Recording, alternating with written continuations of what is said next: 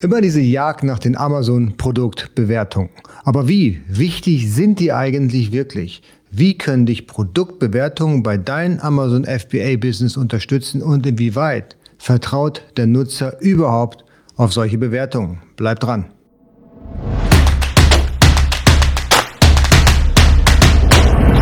Hallo, herzlich willkommen. Mein Name ist Jens Lindner und ich bin hier heute bei AMZ Pro, dein Gastgeber. Hier geht es vorrangig um die Produktion in China und den Import in die Europäische Union.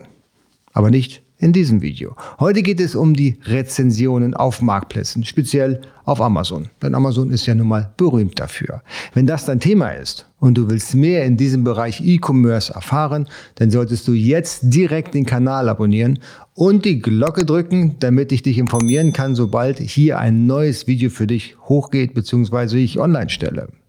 Und tu mir noch einen zusätzlichen Gefallen. Drück den Daumen nach oben. Wenn dir dieses Video weiterhilft, so kann ich noch mehr Menschen erreichen auf YouTube. Aber genug geredet, gehen wir direkt in den Content rein. Der ist super wichtig und für viele da draußen eine Blackbox. Und das ist auch verständlich. Wie wichtig sind eigentlich Rezensionen, also Kundenbewertungen für dein Produkt, das du auf Amazon im besten Falle als Private Label vertreibst? Es gibt zwei Gesichtspunkte beziehungsweise zwei Winkel, die wir uns anschauen müssen. Einmal äh, den Gesichtspunkt des Amazon-Algorithmus. Wie wichtig ist da eine Produktrezension? Steige ich im Ranking, wenn ich bessere Bewertungen habe? Und natürlich aus Sicht der Kunden. Inwieweit sind eigentlich für die Kunden, also die Leute, die am Ende des Tages das Portemonnaie aufmachen, die Rezensionen wichtig? Aber fangen wir an mit dem Algorithmus von Amazon, also den A9-Algorithmus. Ich hatte darüber auch schon mal philosophiert in einem meiner letzten Videos. Das verlinke ich dir hier oben nochmal. Da war meine Antwort genau auf diese Frage, ja, die Rezensionen, die sind wichtig für den Algorithmus, aber nur mittelbar, nicht unmittelbar. Und zwar deswegen mittelbar, je mehr Rezensionen du hast, desto höher ist deine Conversion Rate. Desto eher kauft statistisch der Kunde dein Produkt. Und wenn der Algorithmus solche Statistiken hat zum Auswerten, dann wird er das auch nutzen und wird sagen, hey, Produkte mit guten Bewertungen sollten generell nach oben gerankt werden, beziehungsweise mit guter Conversion Rate sollten denn entsprechend im Listing eher angezeigt werden. Grundsätzlich stimmt das natürlich. Aber so einfach und so platt funktioniert die Maschine natürlich auch nicht. Sonst würden ja nur die Produkte oben stehen, die die meisten Bewertungen haben.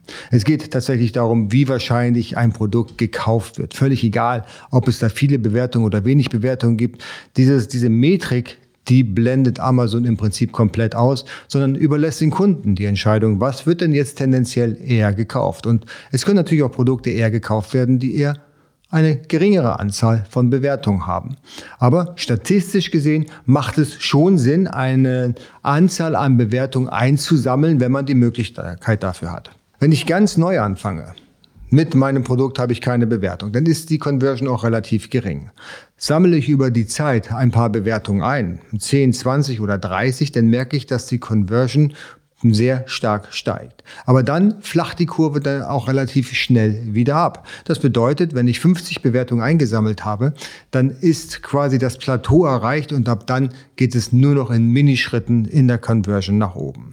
Produkte, die sehr viele Bewertungen haben, haben also nicht unbedingt einen Riesenvorteil gegen Artikel, die vielleicht nur 50 Bewertungen im Amazon-Listing haben. Und das weiß natürlich auch der A9-Algorithmus und wird die Produkte entsprechend einsortieren. Und das ist nicht notwendigerweise der mit den meisten Conversion, weil da steckt noch ein bisschen mehr dahinter. Mit welchem Keyword wurde gekauft, wie wurde gekauft, welche Kunden kaufen und so weiter und so fort.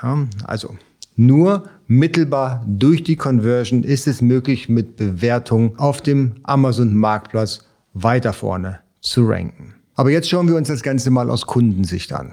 Wie beurteilen Kunden denn tatsächlich aktuell die Bewertungen? Ich habe letzte Woche einen Artikel gelesen, da wurde behauptet, 60 Prozent aller Kunden, die online kaufen, lassen sich von Freunde und Bekannten beeinflussen oder schenken dem Wort Vertrauen. Ebenso 60 Prozent schenken Online-Reviews, also Produktbewertungen, ihr Vertrauen. Und das hat mich ein bisschen stutzig gemacht. Weil das konnte ich mir nicht wirklich vorstellen, dass Freunde und Bekannte, die einem einen Rat geben, nicht mehr wert sind als Online-Rezensionen auf einem Marktplatz, auf einem anonymen Marktplatz. Ich kenne die Person nicht, ich kenne den nie der Person nicht, die diese Rezension abgegeben hat, in welcher Tagesstimmung gerade diese Person war, ja, um möglicherweise eine einstellende Bewertung zu hinterlassen. Und deswegen konnte ich mir das nicht vorstellen. Also bin ich da tiefer in das Thema eingestiegen und habe mir mal angeschaut, von wann eigentlich diese Statistik ist. Dieser Artikel wurde published in diesem Jahr, glaube ich, also relativ frisch, aber die Zahlen, auf dessen diese Informationen beruhen, war von 2014. Und das ist nun mal sieben Jahre her. Und naja, eine Statistik im Online-Bereich, die sieben Jahre her ist, das sind Welten, das sind Jahrzehnte, das sind eigentlich Jahrhunderte.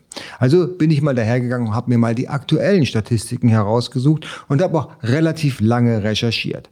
Interessanterweise habe ich festgestellt, dass tatsächlich 93 Prozent aller Käufer auf den Marktplätzen, speziell Amazon, sich von Online-Reviews beeinflussen lassen. Sehr spannend, aber nicht unbedingt positiv oder negativ, denn die Kunden auf Amazon wissen schon ganz genau, was mit den Rezensionen gerade los ist und wie da verfahren wird. Denn 72 Prozent der Käufer glauben, dass es zum Online-Marketing gehört, Bewertung zu manipulieren. 72 Prozent aller Kunden auf Amazon gehen davon aus, dass Bewertungen nicht echt sind. Und das ist schon eine ganze Menge. Das heißt, die Kunden, die wissen schon sehr, sehr viel. Die wissen schon, wie das System funktioniert. Nicht, weil sie es vielleicht selber verkaufen, sondern weil sie durch die Presse entsprechend auch schon informiert worden sind, dass hier schon eine ganze Industrie dran arbeitet, um die Bewertung ja, aufzuhübschen oder eben, wenn man dann Black Hat SEO für Amazon macht, nach unten zu raten. Und das bringt mich dann auch gleich zur nächsten Zahl, die sehr spannend ist. 65 Prozent aller Kunden auf Amazon glauben schon diesen Rezensionen überhaupt nicht mehr. Sie glauben nicht, dass sie wirklich echt sind. Wir gehen davon aus, dass ein Großteil davon im Zuge des neuen Industriestandards aufgehübscht worden sind. Und jetzt kommt eine ganz spannende Metrik und da glaube ich, das stimmt und da kann ich mich auch selber sehen. Wenn ich merke, dass ich hier ein Produkt gerade in den Warenkorb werfen möchte, dass da eine ganze Menge Fake-Reviews am Werke sind, weil die entweder ganz kurze Zahlen, ganz kurze Sätze haben oder äh, völlig oberflächlich geschrieben, vielleicht nicht mal mit einem Bezug auf ein Produkt, dann kann ich ja davon ausgehen, hey, das ist fake, das ist von irgendjemand initiiert, das ist eine Agentur, die diese Bewertung einfach schreiben lässt. Dann ist es für mich ja schon Grund genug, in dem Falle dieses Produkt überhaupt nicht mehr zu kaufen. Denn auch sehr, sehr viele Kunden, ungefähr 33 Prozent, können bestätigen, dass die Qualität die dort in den Reviews angepriesen wird, überhaupt nicht bei dem Endkunden ankommt, weil der Artikel ist nun mal nicht mit der Beschaffenheit in Amazon eingelagert, wie er in den Bewertungen versprochen bzw.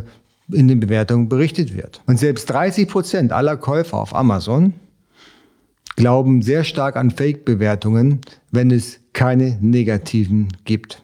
Also nur positive Bewertungen ist eigentlich ziemlich dumm. Und das erkennt man auch an der Conversion Rate. Statistisch gesehen gibt es bei Produkten, die 4,5 Sterne haben, eine höhere Conversion Rate als Produkte, die 5 Sterne haben. Und auch das kann ich bei mir selbst erkennen. Habe ich ein Produkt, was wirklich 5 Sterne hat, bin ich sehr genau im Lesen der Reviews, weil ich glaube, irgendwas stimmt da nicht.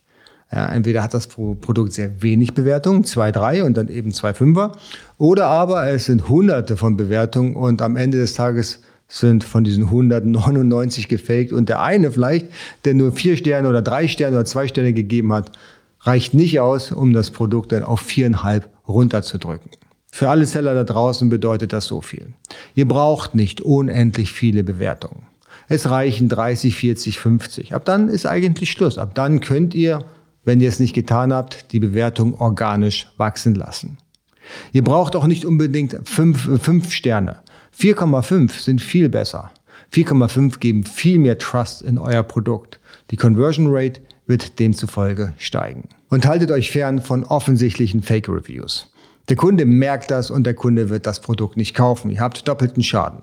Ihr verliert den Kunden und am Ende des Tages verliert er vielleicht sogar noch euren Account, wenn Amazon das auch noch merkt. In den nächsten Wochen werde ich darauf eingehen, wie man am besten Reviews legal, Term of Service konform bekommen kann so dass es keine Fake Reviews sind, dass sie echt sind von zufriedenen Kunden. Also, abonniert den Kanal, drückt die Glocke, wenn ihr das Video nicht verpassen wollt. Hey, und wie gesagt, wenn euch das Video gefallen hat, Daumen nach oben und wir sehen uns dann bei der nächsten Show.